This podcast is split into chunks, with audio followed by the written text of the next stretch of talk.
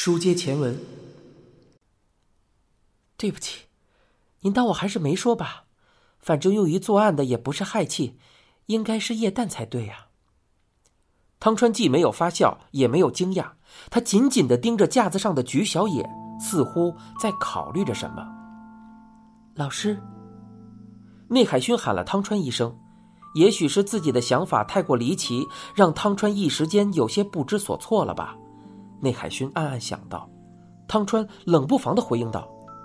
有意思，如果采用这种方式，在巡游的起点到终点之间，凶手只需要袖手旁观就可以了。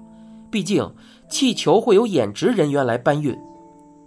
内海说：“我就是这么认为的，所以才会一下子觉得自己想出了一个好主意。不过，要想将气球里的氦气抽取出来，应该是不可能的吧？”汤川说：“放气并没有什么难度。”但是要想再装回气瓶，恐怕是难如登天了，是吧？所以您还是当我没说吧。不过挺好的，您没有笑我。内海勋松了口气，端起莫斯科之罗喝了起来。汤川从上衣内侧的口袋里掏出了手机，回应道：“怎么可能会笑你？也许你发现了一个惊天的秘密。”啊？什么意思？汤川在手机上操作了一番，回应道：“刚才你说所有地方的监控视频你都看了一遍，所以对于人潮的走向和游客的情形，你都已经一清二楚了，对吧？”内海说：“我是这么说的，不过这些人的动向你却没有注意到吧？”说着，汤川将手机转向内海，出现在屏幕上的是一群。海盗的身影。你现在收听的是由东野圭吾原著、一辆松鼠播讲的《沉默的巡游》。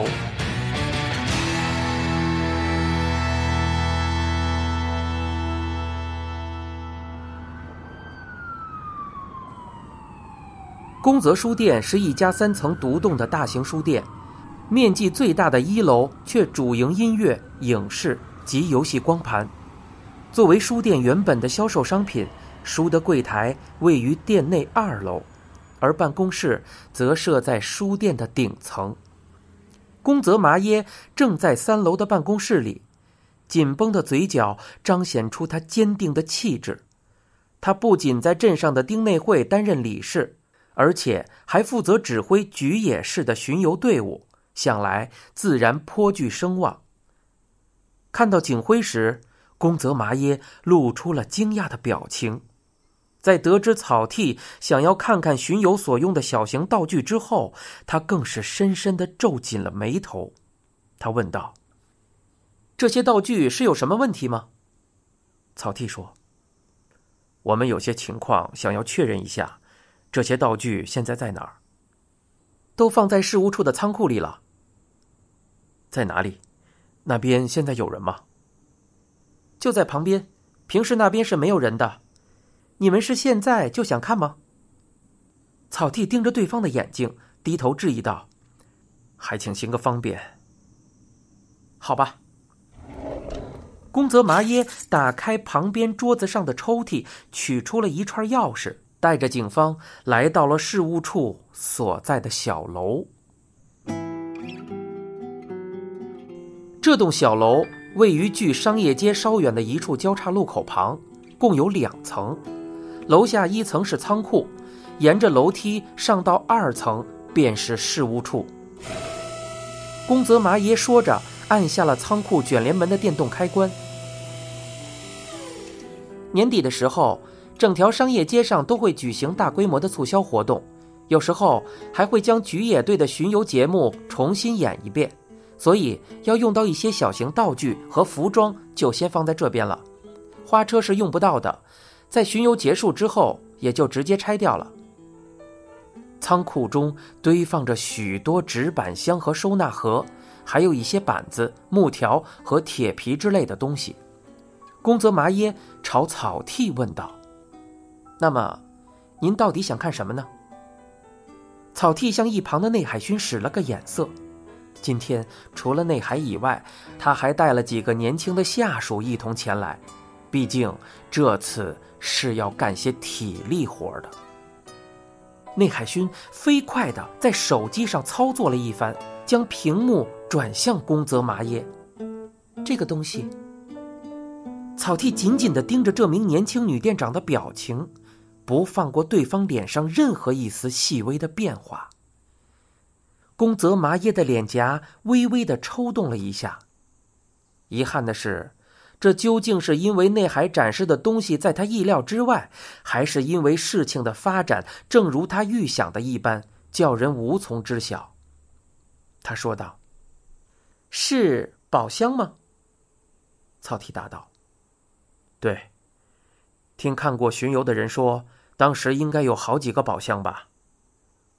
我们一共做了五个，都在这里吗？在的。工作麻耶回头看了看仓库，继续说道：“不过都已经拆掉了。”草剃说：“没关系，我会让下属把箱子拼起来。你能跟他们说一下组装的顺序吗？”好的。你要拼哪个颜色的宝箱呢？草剃问。有好几种颜色吗？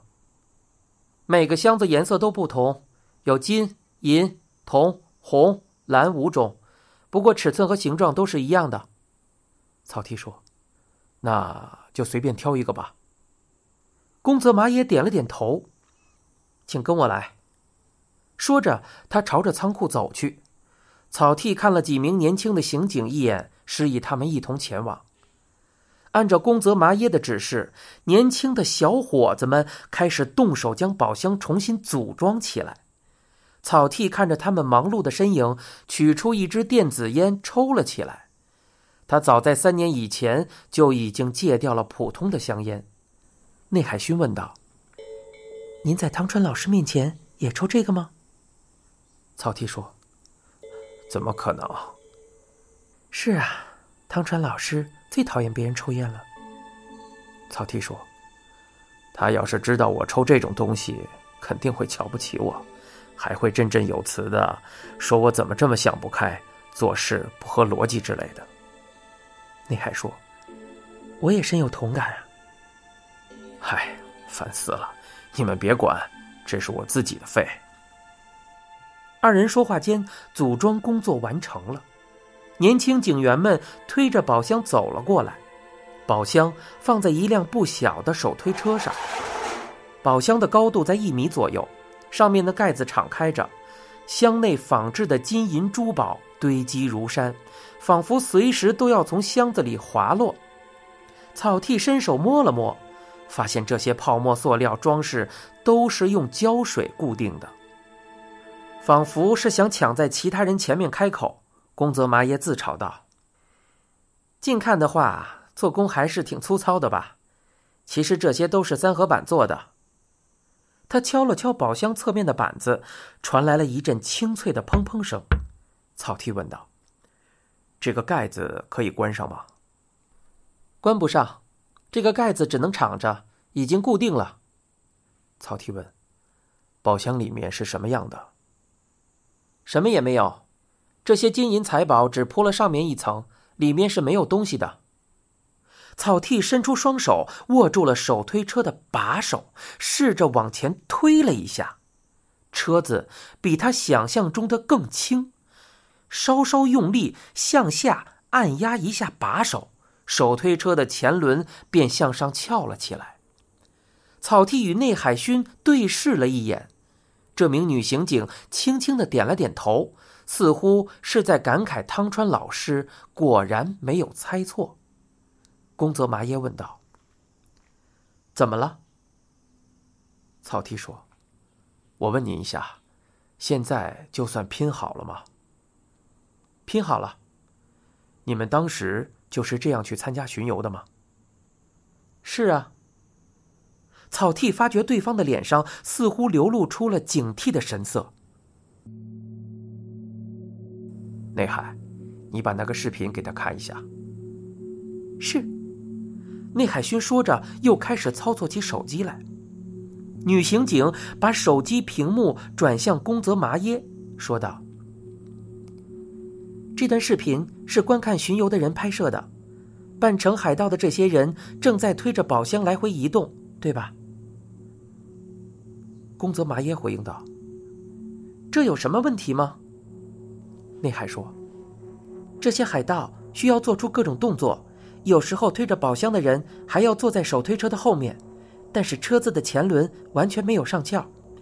有专家分析了这段视频后指出，这种情况下宝箱肯定有一定分量。”宫泽麻也点了点头，随即舔了舔嘴唇，说道：“